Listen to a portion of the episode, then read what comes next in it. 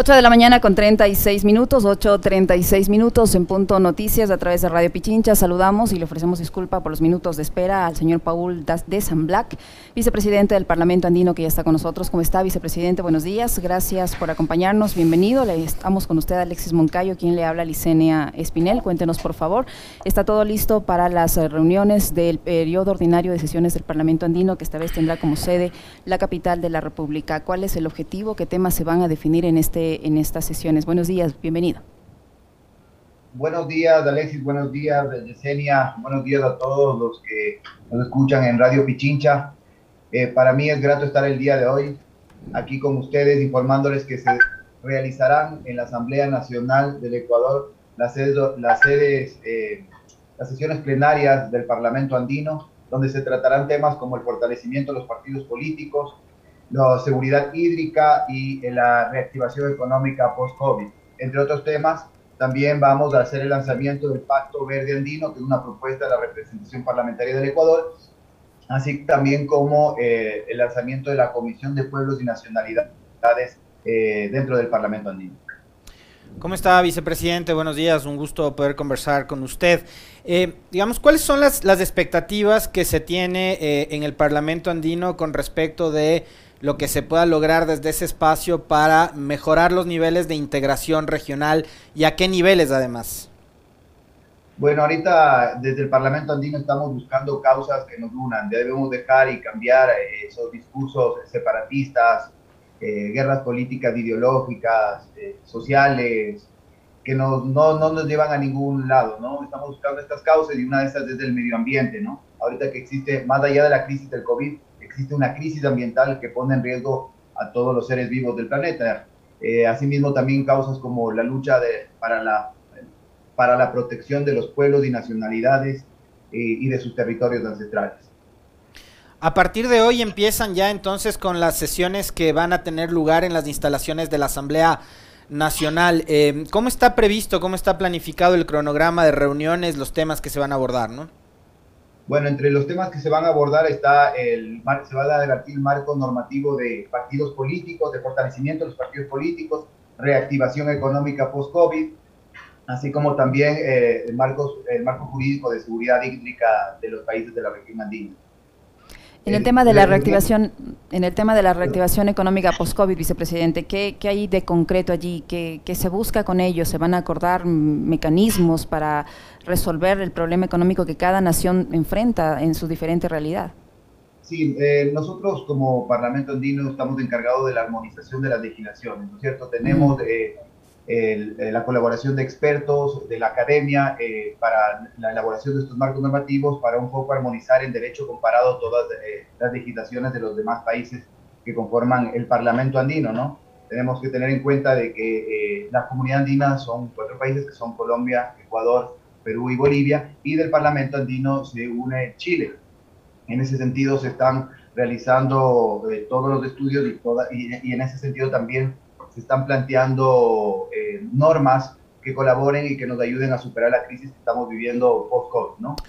Usted, usted mencionaba hace un momento, eh, vicepresidente, algo que a mí me parece que es, que es fundamental y que de hecho es, es trascendental para la vida de los pueblos y es que para lograr una verdadera integración en la región se requiere dejar un momento de lado los discursos que apunten al separatismo, al odio, a la xenofobia y demás. Y en estos, en estos días, de hecho en este fin de semana, vimos un suceso que a mí por lo menos me ha espeluznado, que ocurrió en Chile, en donde un grupo de manifestantes ultraconservadores, según lo han dicho algunos medios, han tomado bienes, propiedades, cosas materiales, ¿no? Ropita, maletas, zapatos, lo, poco que pueden cargar ciudadanos venezolanos que, que, por la situación compleja que viven en su país se ven obligados a abandonar el mismo y están eh, regados por toda la región eh, tratando de buscar mejores días para ellos y para sus familias. Y vimos cómo, cómo quemaron ¿no? las, maletas, los, la ropa de estos ciudadanos venezolanos, algo parecido a lo que hacían los nazis con, con los libros en, a mediados del siglo pasado. Eh, ¿cómo, ¿Cómo hacer para recuperar precisamente la civilidad? Usted decía que hoy se va a abordar, entre otras tantas cosas, eh, los sistemas de, partidos políticos en la región. Y precisamente desde ahí, desde los organismos que se encargan de la política en nuestros países, tienen que salir esos mensajes y esos discursos que usted muy bien señalaba, que apunten a la integración y ya no a este discurso de odio de la del, separatismo entre los pueblos. Efectivamente, Javier. Alexis. Alexis, sí, tenemos que trabajar eh, desde los partidos políticos, en las escuelas políticas, en evitar esos discursos xenófobos, esos discursos separatistas. Eh, si bien es cierto, eh, cada partido político tiene una ideología diferente, pero tenemos que manejar un discurso, elevar los argumentos políticos que eviten estas confrontaciones. No se trata de, aquí de, estamos, tenemos que entre todos salir de esta crisis, de la crisis económica que estamos viviendo, de la crisis ambiental, de la crisis de salud, tenemos que buscar eh, argumentos, buscar ideas que nos unan y que nos ayuden a, superar todos estos problemas que vivimos como región.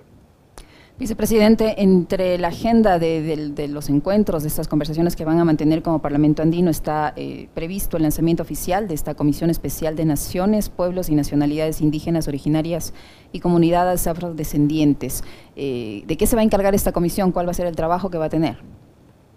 Bueno, pues esta comisión eh, se la lanzó y fue una propuesta desde la representación parlamentaria del Ecuador a través de mi compañera, la parlamentaria Miriam Cisneros, que es la representante de pueblos y nacionalidades.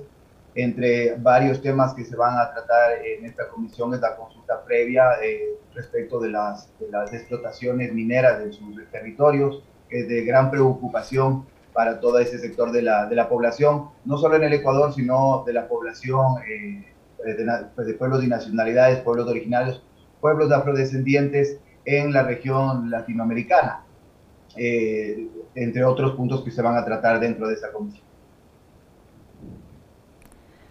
Las resoluciones que se adopten en este periodo de sesiones, eh, vicepresidente, ¿se, las implementa cómo? Las resoluciones, bueno, el Parlamento andino ha creado más de 52 marcos normativos. Mucha gente dice, se expresa de que las que no tienen razón de ser porque no son vinculantes, pero eso no es tan así. El Parlamento Andino es parte de un sistema, de, sistema andino de integración, que es un organismo de los más parecidos a, a la comunidad europea. Los marcos normativos y, las normas comunitarias que son presentadas por el Parlamento andino tienen que ser, y por, de acuerdo al Acuerdo de Cartagena, tienen que ser revisados por el Consejo Consultivo de Ministros de Relaciones Exteriores. Y una vez revisados, eh, tendrían que eh, analizarse la posibilidad de que pasen a ser normas comunitarias de aplicación en todos los países. Hay normas comunitarias que también son planteadas por el Consejo Consultivo de Ministros de Relaciones Exteriores y así como también por el Consejo Consultivo de Presidentes, que ahorita tiene la presidencia pro tempore el presidente Guillermo Lazo. También tenemos dentro del sistema andino la CAF, el Banco Andino de Desarrollo, que ha ayudado bastante en la pandemia. De hecho, eh, en toda la etapa del COVID, al Ecuador se le otorgaron préstamos hasta por 400 eh, millones por parte de, esta institución del, Sistema Andino de Integración. Tenemos eh, también el Tribunal Andino de Justicia que dirime temas jurisdiccionales de, los países. En fin, la comunidad andina es uno de los organismos más sólidos que tiene la región. ¿Cómo está funcionando la representación ecuatoriana del Parlamento andino? Porque hace algunos días atrás conversaba con algunos funcionarios de este organismo y me decían que hoy por hoy no tienen ni siquiera oficinas, que están haciendo teletrabajo obligadamente desde su casa porque no cuentan eh, con instalaciones para poder trabajar. Y uno, digo, el Parlamento andino debería tener su sede. ¿Qué está pasando en ese caso, vicepresidente? De acuerdo, bueno, eh, en la representación parlamentaria del Ecuador eh, tomamos una decisión, eh, apenas ingresamos, se estaban alquilando oficinas con unos valores bastante onerosos y por la situación que vive el país actualmente, nos trasladamos a, a, un edificio del Estado, en el cual no tenemos que pagar nada de arriendo, pero se, se tienen que realizar adecuaciones. estamos en el trámite de, ver si nos cambiamos a otra, a otra locación que nos están proponiendo desde, desde el gobierno, una locación que tenga las adecuaciones necesarias para poder trabajar, que no tengamos que realizar gastos considerando la, la, crisis que vive, la crisis económica que vive el país, y desde ahí poder eh, trabajar de manera eh, presencial. Ahorita estamos trabajando con las dos eh, modalidades, ¿no? presencial y telemáticamente, algunos parlamentarios. Muchísimas gracias, vicepresidente. Éxito en este periodo de sesiones. Muchísimas gracias por su Muchas información. Gracias a ustedes. Muy amable. Eh, y Yesenia, un saludo a toda la, la audiencia de, de Radio Pichincha. Lo propio, muchas gracias. Paul Desenblack, vicepresidente del Parlamento Andino, que ha estado con nosotros. 8 con 46 minutos.